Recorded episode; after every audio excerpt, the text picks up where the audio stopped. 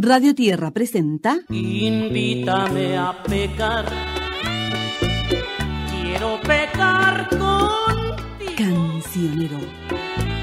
No me importa pecar Crónicas de Pedro Lemebel. si pecas tú conmigo. Mensaje de amor al oído de la memoria.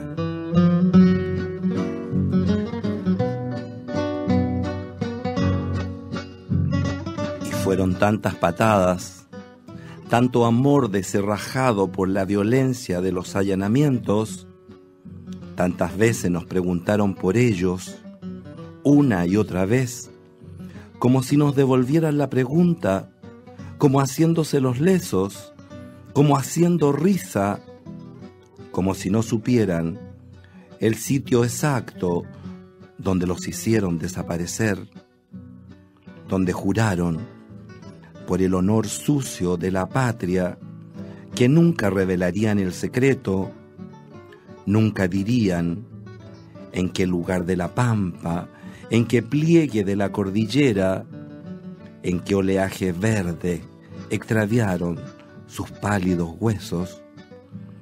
Por eso, a la larga, después de tanto traquetear la pena por los tribunales militares, ministerios de justicia, oficinas y ventanillas de juzgados, donde nos decían, otra vez estas viejas, con su cuento de los detenidos desaparecidos, donde nos hacían esperar horas, tramitando la misma respuesta, el mismo señora, olvídese, señora, abúrrase, que no hay ninguna novedad. Deben estar fuera del país. Se arrancaron con otros terroristas. Pregunten investigaciones en los consulados, en las embajadas, porque aquí es inútil que pase el siguiente.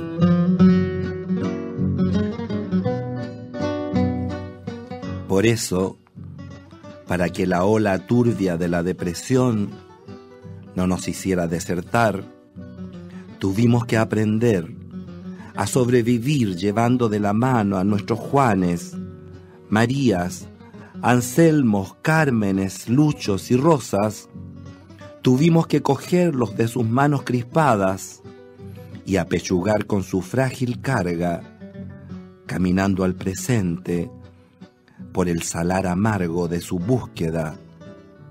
No podíamos dejarlos descalzos, con ese frío, a toda intemperie bajo la lluvia tiritando. No podíamos dejarlos solos, tan muertos, en esa tierra de nadie, en ese piedral baldío, destrozados bajo la tierra de esa ninguna parte. No podíamos dejarlos detenidos, amarrados, bajo el planchón de ese cielo metálico, en ese silencio, en esa hora, en ese minuto infinito con las balas quemando, con sus bellas bocas abiertas, en una pregunta sorda, en una pregunta clavada en el verdugo que apunta. No podíamos dejar esos ojos queridos, tan huérfanos, quizás aterrados, bajo la oscuridad de la venda, tal vez temblorosos, como los niños que encandilados entran por primera vez a un cine y en la oscuridad tropiezan, y en el minuto final buscan una mano en el vacío para sujetarse.